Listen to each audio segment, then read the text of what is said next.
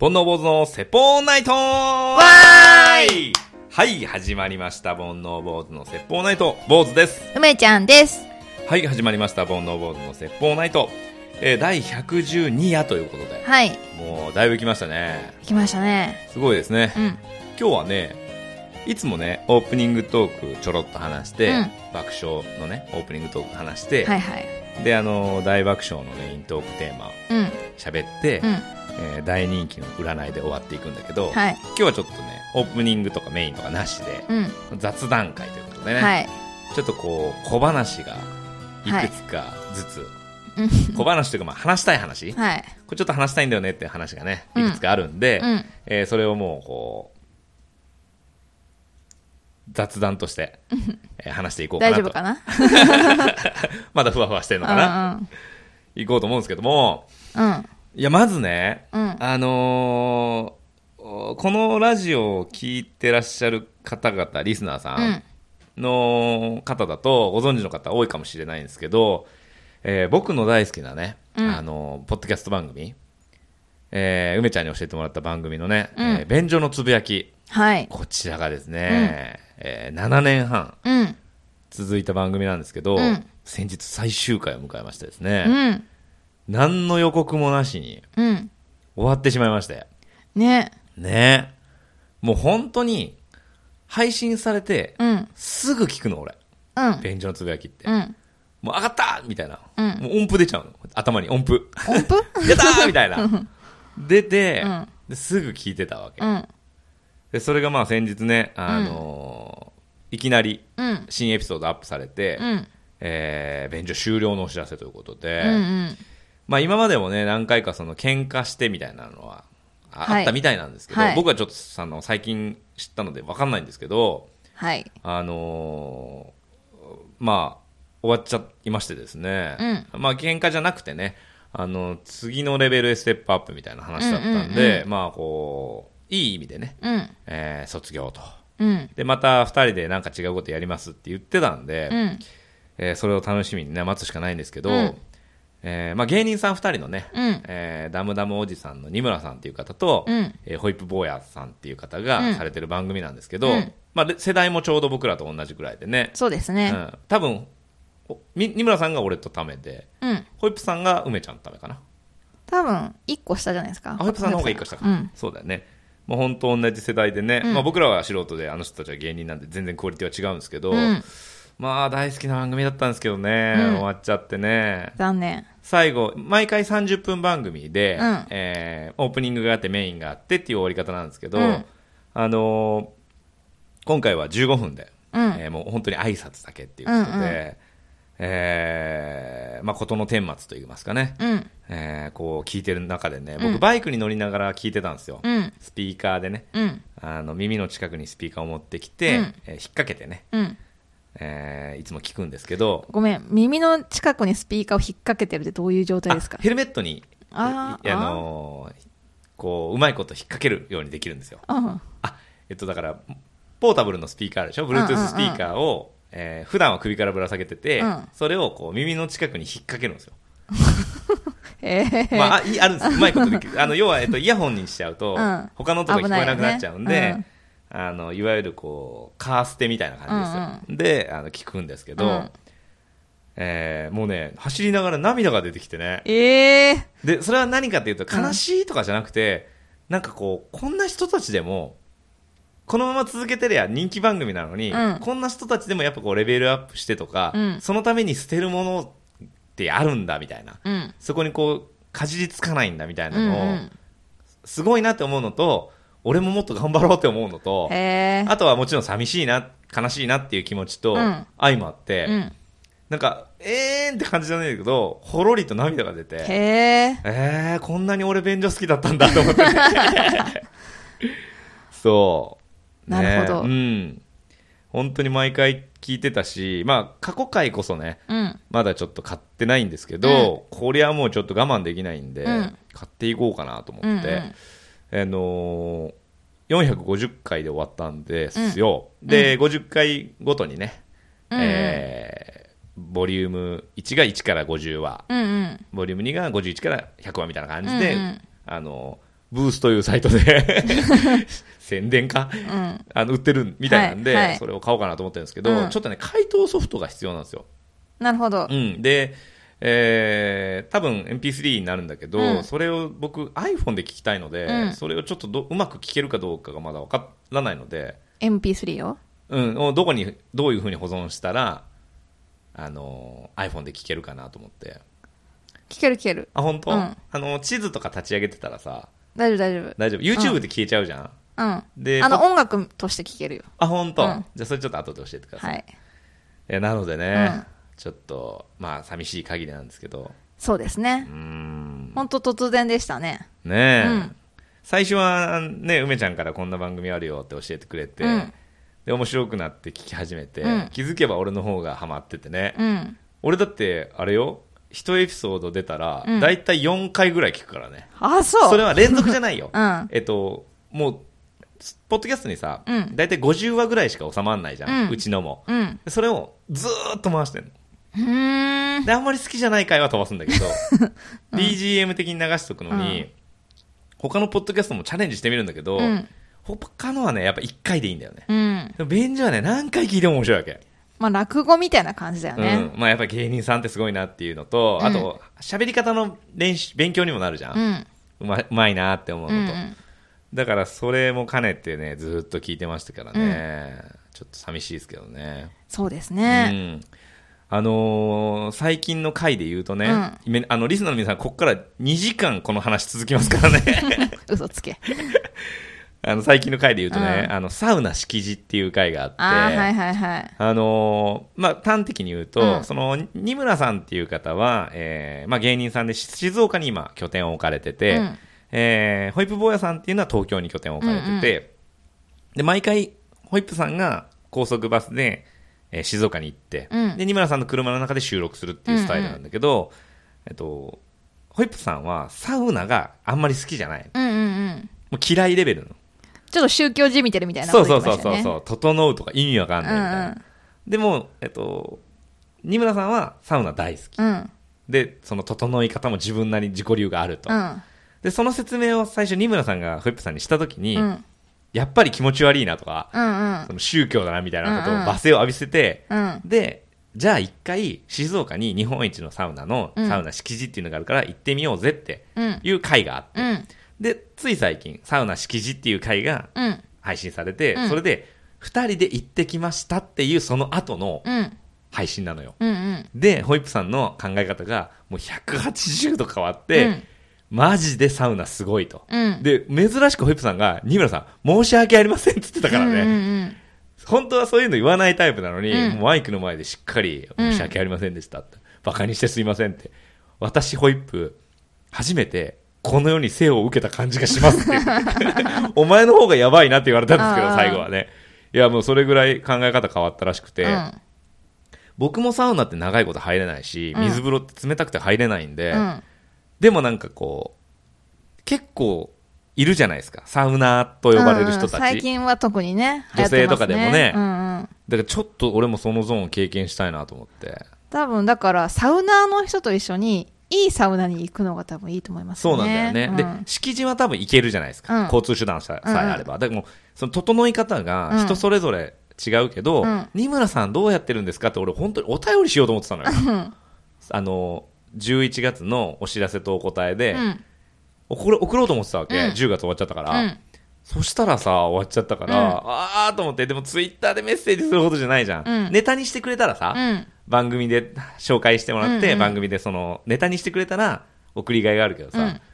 ツイッターに DM したらさ、本当の質問じゃん。うんただの親切でだうね、ん。だからそれはちょっとやりにくいなと思って、うんうんう今ちょっとこう、心に秘めてるんですけどね。なるほどね周りにサウナーさんはいないんですか、サウナーと呼ばれるサウナーはいないし、うん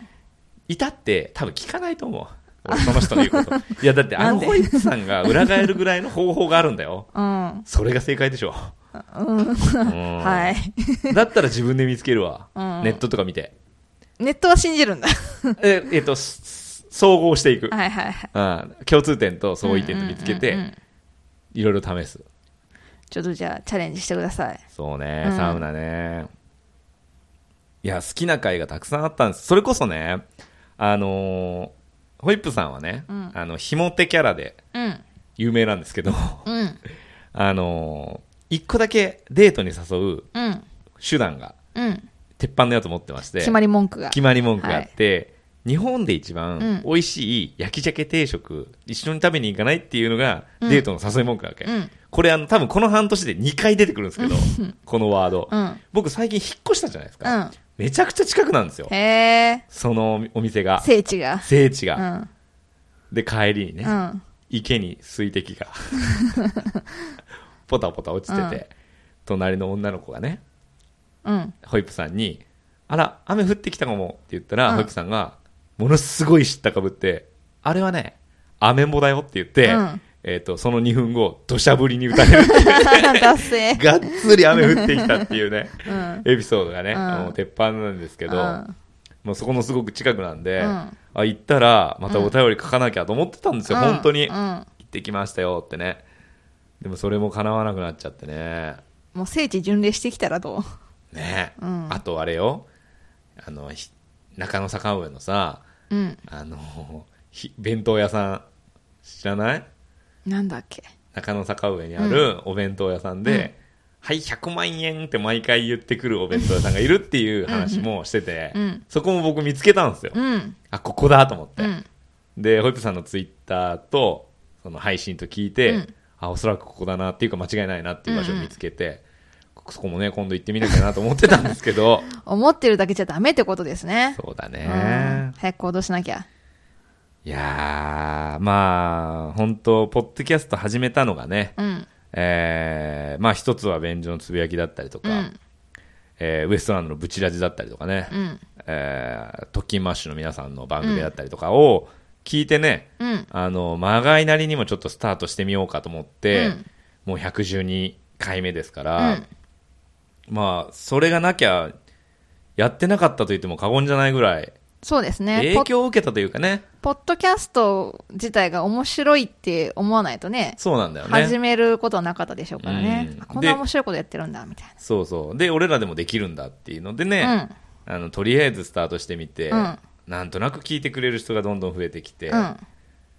で、喋りも少しずつ上達してきて、うん編集も簡単にできるようになってきて、うん。で今があるからね、うんおかげさまなんだけどね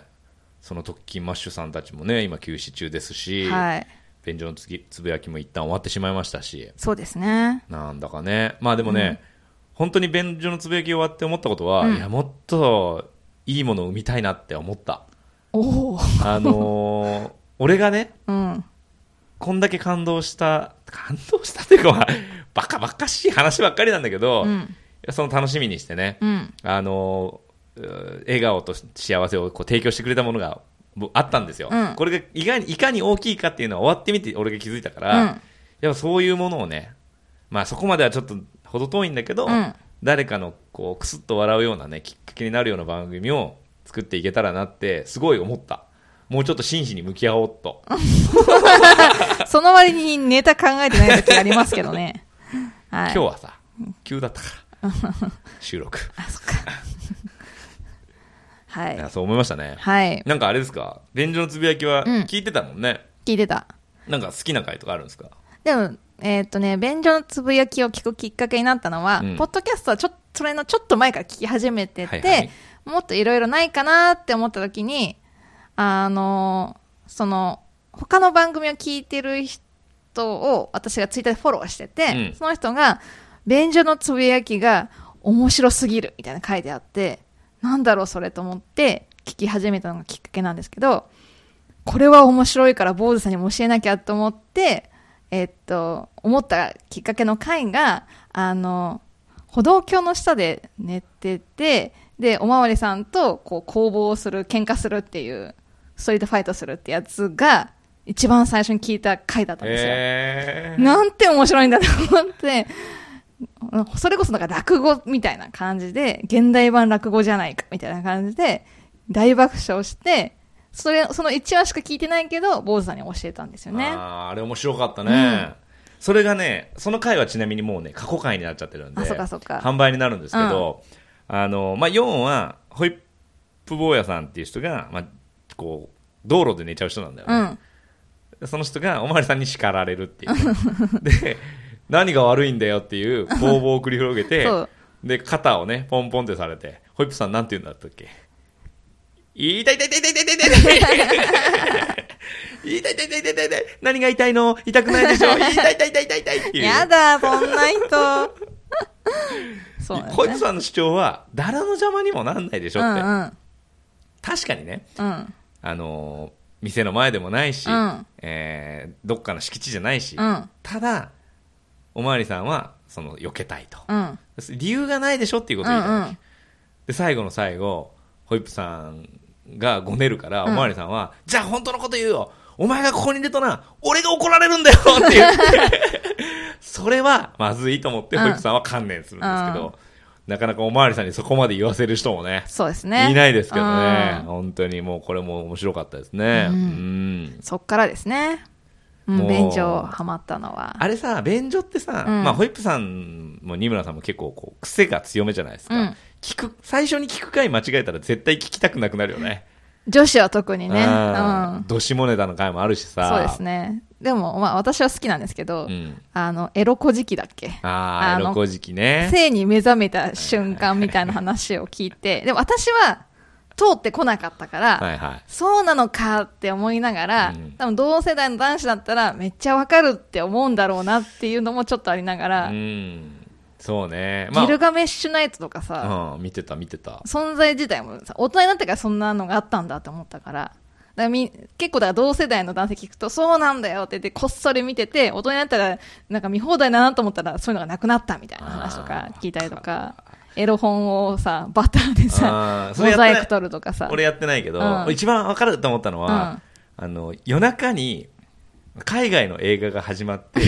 2時間どっかで濡れ場があるだろうと思って、泣く終わるパターン は、確かにあった。あー当時、録画とかがまだ多分なくて、うんうんうんで別にムラムラしてるわけじゃないんだけど、うんこう夜中にこうテテレビね回してたうんら、うんもうや見るもんないじゃん、うんでこうピーみたいな画面になってたりとかするのに、2時とかに映画が始まるわけ、うんでも全然古い感じの映画なんだけど、うんこの時間にやる映画ってことはどっかであるぞこれ、うんうんタイトルに誘惑って入ってるしみたいなで2時間終わるっていうパターンはあった気がするねな何るほど回か、ねうんうんそうだななんかエロってすごいなって思ったよねそうだねんそこにかける情熱ってすごいなみたいな、うんだからさまざまな技術は多分そこから進化してきてるからねそうですねそれこそ今 VR とかうん AR とかは、うんそこがやっぱ一番早いんだってあ要はその、V、VR で女優を見たいお兄さんたちが頑張って開発進めてんだよ、ーすごいねあーすごい、うんそれを感じた回でしたねなるほどねいや他にも面白い回がね、たくさんあるんですけどね、もう言ってたらきりないんで、うんえーこの辺にしときますよそうですねはいはいいやでもまあお疲れ様でしたということでねはいまあ、僕たちの声は聞いてないと思いますけど、 はいありがとうございありますがとうございましたということでね。はいえーまあ、今日は雑談なんで、はいえーまあ、便所の話はこの辺にして、はいなんかね、えー最近あったこととか思ったこととかね、はいえーざっくばらんにそうですね話していきますけど、うんどうしますか梅ちゃんなんか喋れますかじゃじゃあ、うん私から、うんこの間ねあ。はいはい。あの、まあ、この前回、前々回、ん前々前回、 なんか忘れちゃったけど、私がメイクをね、こう勉強してて、いはい初めましての人にやってるっていう話したじゃないですうか。ん。で、この間やった子も、あの、なんか整形の話になって、はいはい。結構みんなしたいんだとか思いながら、でなんで整形をしたくなったかっていう話で盛り上がったんですけど、うんあのその子でも全然可愛いんですけうど、ん一番最初に付き合った彼が18歳とか19歳ぐらいでで、えっと共通の友達も多かった状態でお別れしたとでその別れた後にその彼氏元彼がうんと、リアディゾンだったら俺やったら、やれたら死んでもいいっていうことを言ってたよって、教室の友達が、こう、その女の子に言うわけですよ。それ、うんでも別に、へえって感じじゃないですか。でもそれがめちゃくちゃショックだったらしくって、えー、ああ、なるほどね。私がリアディゾンじゃなかったから別れたのかもみたいな、今でも好きだ、みたいな感じ。ああ、なるほどね。うんそうそうそう、未練があって、あ私じゃダメだったんだみたいななわけねえだろうって思うんですけど結構それを真に受けちゃってあのその足で整形外科に行き私の顔をリアディゾンにしてくださいって言ったらしいんですねバイタリティ溢れるものかなそうまあ10代だからさまあ分からなくもないかなとは思うんですけどそしたらまあリアディゾンはもう、まあ、あの目鼻立ちもうだしまあすごいお金かかるよって言われてしかもあの顔にはなれないよっていう感じでまあ遠回しに断られたと言って一回諦める諦めたんですよねって言ってあそうなんだとか言ってででもそのリアディゾン熱が2年に一度ぐらい来るらしくてその都度整形外科に行ってはえっとなりたいんですいや難しいですって断られてでその子今30歳なんですけど実は2ヶ月前も整形外科に行ってきましたみたいなえまだリアリゾン諦めてないんだと思ってであのほんと2ヶ月前に整形外科に行ってあの私リアリゾンになって天下取りたいんですって先生に言ったんですよねって言ったらまああの顔はやっぱり無理だよって言われてしかも、リアディゾンでさえ天下取ってないのに、偽物の顔じゃ絶対無理だから諦めなさいって言われたって言ってて。先 生、厳しいな。ね、諦めました。諦めたん かい。で天下取ろうとしてたんだと思って。なるほどなと思って、まあいろいろあるねって、ははーとって言って、その会が終わって、うん、で、リアディゾンどんな顔だったっけなと思って、うん検索したら、うん、私ずっと思い描いたのがインディン・オブ・ジョイトだったん だね。あ、だからちょっとなんかか、若干こう噛み合わなかったなと思って。ああ、なるほどね。宮根さんはもう本当、ね、なんかこう、ヨーロッパ風な顔だよね。そうだね。だねうん、なんかこう、グラビア界の黒船と言われた、ね。そうそうそう。急に出てきたからね。そうそう。で、私はインディン・オブ・ジョイトを思い浮かべてたから、うんあの、アジアンテイストの顔じゃん。綺麗だけど。あれはいけそうとか思ってたから、そんなにお金かかるんだと思ったら、あ、はいはいはいはいって思って。そうだね。うん、リアリゾンってもう完全に鼻がツンと高くてね。うん。なんか金髪っぽい感じだったよね。そうだね。で、懐かしい。セーラー服かな制服着てた印象がすごい強いな。今ちょっと僕、ああのスマホで画像見てますけど、うん、そうだね。でも日本人じゃないね完全に顔がね顔立ちが、うんうんうん、世代ですよね僕らが世代なんですけどそのねそうそうそうですねちょっと早いですよね、うん、俺らぐらいの世代じゃない多分見たってうん、うんそうなんですよだからこの間もそうだけど何気ない一言がこんなに引きずるんだなっていう、うん、特に若い頃に言われたこととかねそうですねないんだ、うん、あんまりいやありますけど、うん、なんかそんなに重き置いてないというかうんじゃないん だないんだよ言われて覚えてることありますけど、うん、なんか見た目にそんなに重き置いてないっていうか、うん、うん、すごい見た目をコンプレックスに思ったりとか気にする人いるじゃないですかまあしょうがないよなって思ってます、ね、そんなに大して変わんないしな、そうそうね、っていう話でしたへえいいですね。うん。懐かしい響き、リアディゾンと思って。うん、先に画像を見てから確認した方がよかった。なんかあの、アンジャッシュのすれ違いコントみたいな感じだな。そうそうそうそう。うん、ふんふんふんふんふん。んうんふんふんと思って。 話合わせたんだアジアっぽい顔だけどね、みたいな。できそうじゃないとか思って。 そう。なるほどね。そうなんですよ。まあでも諦めたんじゃ、いいじゃんね。まあわかんないですよ。あそっか、うん、また熱が来るかもしれない、ね、そうそうそうそう、はい、でもあれやなあのその彼がリアディゾンリアディゾンって言ってるけど思い浮かべてるのインディンやったらおもろい なもうそこは調べようがないで すねええー、なるほどねはい、はい、どうしましょうかじゃあ坊主さんどうぞ僕いきますか、うん、僕の今一番熱量が高い話は、うん、2020年のね、うん、ベストバイを急に急にベストバイ来ちゃう急になんですけど、うん、いやっていうのが寒くなってきたじゃないですか、はいね、はい、であの僕バイクでね、うん、配達の仕事してるじゃないですか,うん、だから当然めちゃくちゃ寒いわけですよ、で今までも、バイクはもう1 2 3年乗ってるからさまざまな、ね、防寒グッズを手に入れてきては試しうんえー採用したり不採用だったりっていうのが繰り返してきてて、うんで、まあまあ、こう、今がベストかなっていうような格好を手に入れてるんですよ。うん何枚も着るんだけど、でその中で、あのーワークマン、うんあるじゃないですか。はい今話題の。うんで、ワークマンが、いいいいって、まあ今騒いでますけど、うん多分ね、バイク乗る人の中では、とっくの昔からいいんですよ、あれ。うんまあもちろん作業員さんとね。うんで、理にかなってるんですよ。うん作業着は、しえっと、消耗品だから、うんなるべく安く。でもさ、一日中外にいたり、風に吹かれるから、なるべく暖かく。うんで、えっと、武骨なデザインでも大丈夫。うんっていうのがもともとだったんで、いわゆるもう本当作業着うんっていうので安くて質がいいっていうのはもうもともとみんな知ってたんですけど、うんここにデザイン性をプラスしたから多分今めちゃくちゃ流行ってるんですけど、うんうんあのー靴、靴まあ、ブーツっていうんですかね、うんえーっとね、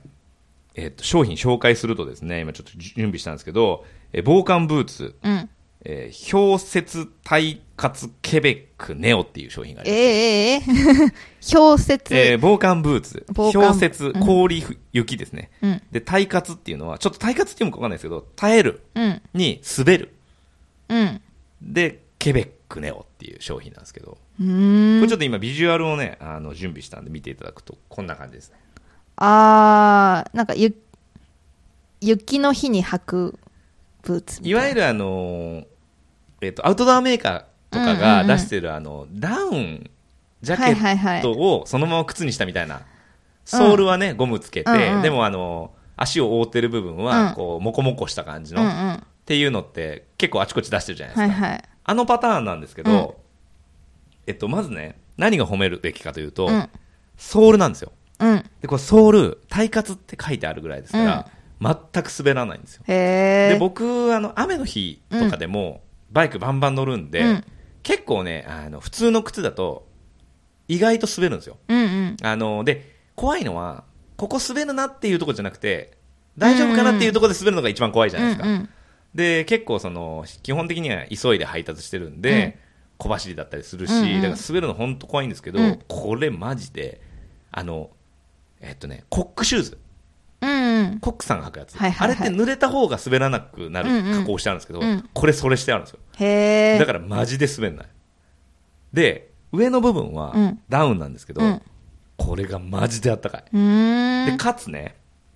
えっと足の半分ぐらいまでは水に浸かっても全く足は濡れない、うんで上からも防水加工してあるから、うん雨にも全く濡れないふーんで履き心地抜群、あったかくて足首が寒いのよ結構そうだよねでもねこれあのすねぐらいまであるハイカットなんで、うん足首もバッチリ守ってくれるし、一1日履いてても疲れないしへえ2900円なの安やいばくないです か買いますこれ何個か出たんじゃないワークマンでこ れ俺のこのプレゼンでねいや本当にいいえようんで今ねちょうどワークマンも冬物どんどん出てきてるから、インナーとかうんちょっとハイネックでさ、うんうんピタッとしたやつとか、えーまあ、アウターもそうですよね、うんうんこう防雪防雨みたいなやつで、こうがっつりみたいなやつも、うんうんそれ一番高いラインで多分6000円とか7000円なんでうすよ、ーんでそれはちょっとまだ決めかねてるんですけど、うんうんまあ、もうちょっと寒くなったらね買っちゃおうかなと思うっんてるんですけど、うんそうもうだから全身ワークマンで決めちゃおうかなと思って。うんおおワークマン男子ワークマンだ、まあ、まさにワークマンだからね。ワークマン女子っていうのがね最近出ましたけどねそうそうそう。だから、まあ、すごくね、デザイン性もいいし、うんまあ、よりはやっぱ僕は機能性なので、うんまあ、機能性なんか当然、めちゃくちゃ、ここ、こうやってデザインしたやつ、マジで連れてきてって思うぐらい、うん隅の隅まで気が利いてるんですよ。結構だからユーザーの声とか大切にしてるって言いますよねそうなんです。うん本当に。で、あの、今はね、昔はちょっとわかんないですけど、うん今は登山家とか、うんえー農業やってる人とか、うんえーバイク乗る人とか、うんうんいろんな方面のそのアンバサダーみたいなのを立ててて、いろんな声を聞いて商品開発してるから、うんもう本当にかゆいところに手が届いてるで なるほ本当に安いね引くぐらい安い大丈夫ワークマンと思うぐうらい、んうんでも中にはねうんやっぱり例えばねこの一つ前に買ったブーツ、うんもう完全防水でうんビニールでできてるんですけど、それはね足に合わなかったうーん物が悪いんじゃなくて、俺は足に合わなかっうた。ーんで、ビニールでできてる分、全く融通が効かないから、うんあの、布と違ってね。うんだから痛いまんまで、うんうんもう二度と履かないと思いましたね。まあ、それ1500円だったんで、うん潔く捨てれました けどね。うんなるほど結構街中でも、街中というかバイク配達員さん見ますけど、うん同じやつ履いてるやつね。うん僕は足合わなかったですね。うーんでも今回のはもう大当たりで。すごいもう一足買うかぐらいの感 じ。い必要や、ちょっと蒸れるじゃん。うんなるほどでねすうんそれはかなりベストバイですね、 3000円だからね。うん値段もいいよね。わかりましたはい。はいなんか、いきますか、もう一個ぐらい。そうですね、うん。じゃあ私のちょっと最近気になってることというか、はい。怒ってることというかムカついてることはい、はい、何の話ですかえっとですねあのツイッターとか YouTube でたまに見かけるんですけど、はいはツイッターでだとあのリュウジさんのバズレシピ、い。ああはい、料理家のね。そうそうそう、を結構見るんですけけど、うんうんあの、ツイッターでも、えっと、レシピとか上げてて、で、それ見て結構お料理したりするんですけど、うん結構そのコメント欄に、リプに、うんあの、なんか作ってみますみたいなのもあるけど、結構、これがなかった場合は何を使えばいいですかみたいなのが絶対誰かは言ってるんですよ。それが、なんだろう、確かになっていうものだったら、例えばオレガノとはいはいはいはかい、わかるけど、はい例えば、この間出たのは、練乳を使ったポテサラっていうのが出たんですよ。ううん。 ちに練乳がない場合はどうしたらいいですか練乳がメインなんだから、それは買えよみたいな。バカなのみたいな。あ あ、言っちゃった。言っちゃった。だって練乳が決め手なのにさ、それなかったら良くないじゃんみたいな。腹立つ。それがなかったらう、ん買ってくるんだよ。そう。これのために買ってくるんだよ、みたいな。それかもう作るなと。だからまあまあそういうのちょくちょく見かけてて。ああ、なるほどな。あとは、同じ感じで、ツイえっ、と、YouTube で結構筋トレの動画とかを見るんですうんけうんどうんうんうん、筋トレとかダイエットとかで、で、今、ハマってる、だからズボラストレッチみたいなのを見てて、うんで、その、なんかコメント欄に、結構痩せましたとか、なんか姿勢が良くなりましたとか書いてあって、うんなんか2ヶ月やったら、なんか7キロ痩せました、ありがとうございます、みたいなのってて、そこの、その人に対する、あの、コメントがバーってなってて、あ、2ヶ月痩せましたっつったのね。そうそううんうん。に向けて他の人がコメントしてるんですけど2ヶ月でどれとどれをやって痩せましたかとか私痩せにくいんですけど私でもいけますかとか食事制限とかしましたかみたいなのが質問がめっちゃ来てるわけまずやれよみたいな YouTube なんてただなんだからさやって感じろよみたいな だからやる前の確認みたいなのがやたらよく見かけるなと思ってああこれかググレカスみたいなあーググレカスとはまた違うんだけどあ、ーやってみりゃいいじゃんみたいなのとうかん、買ってくりゃいいじゃんみたいなのがあるのを、もうなんかもう確認するみたいな、が無性にイライラすると思って。一定数いるんだよなあーいやもうその話ちょっとしたいけど時間があれだからあのー有名なデータでね、うん。あのー何回目のチャレンジでっていう話、まあ梅ちゃん知ってると思うけど、あの人はね何回目のチャレンジで諦めるかっていうね、あのアメリカの大学が調べたことがあって、うん実はねこれあの0.6回なんですようん。でどういうことかというとやってみようとかうん。挑戦してみようとか、うんうんこれやってみたいなって思うことは思うけど、うん実際にやったことある人の方が少ないんですようんうん。要は一回もチャレンジしないまんまその思いはそのままなくなっていくっていうパターンが実は多くうてん一回でも挑戦したうら、ん。えっと、要は平均以上なんですようんうん。だからそのパターンだよねその人たちは、そうね。そのデータがないからやらないっていう理由になってんだよ、しでょ今特に失敗したくない人ってすごい多いって、はいはいはいなんかテレビでやってたんだけうんど、だからレビューも確認してだから、えっと、プレゼントとかもあの欲しいものが欲しいから、えっと、サプライズじゃないけどこれが欲しいって相手に伝えて買ってきてもらうとかあの全部知った上であの映画の例えばミステリーとかも犯人を知った上で見たいとかうんがすごい多いらしくて、うーんだからなんだろうな、この対価とか、この、なんか努力したのに確実に得られるのかみたいなのは、知っときたいっていうのはすごい強いのかなって思うけど。結局情報がこれだけ溢れてるとさ、うんほぼほぼ答えまでたどり着ける状態じゃん、うん何にしても、うん。その中で、えー挑戦癖みたいなのが逆になくなってるのかもな。うん昔はインターネットなかったからさ、うんもう買って使ってみるしかねえかっていう、んんん半ば諦めてね。ね、で失敗しても仕方ないんだよねう。んで、それで実際失敗したりとかして、うんうんあ、これはこうだからっていうのが、口コミで広がってみたいなうんうんのうんあるけど、もう今それが、ネット上に口コミが乗っかってる状態だから、その、買う前に、うんとか見る前に、うん作る前に、うんもうごた答えを、それぞれの感想をいくつでも手に入る状況だから、うんうんまあ、なるべくこう、挑戦せずにう、ん。硬いそう石橋を叩いて渡るタイプだようんうんうんうねん。絶対大丈夫なんですね。んうん絶対大丈夫ならやります、みたいな。もうただなんだからやれ、みたいな。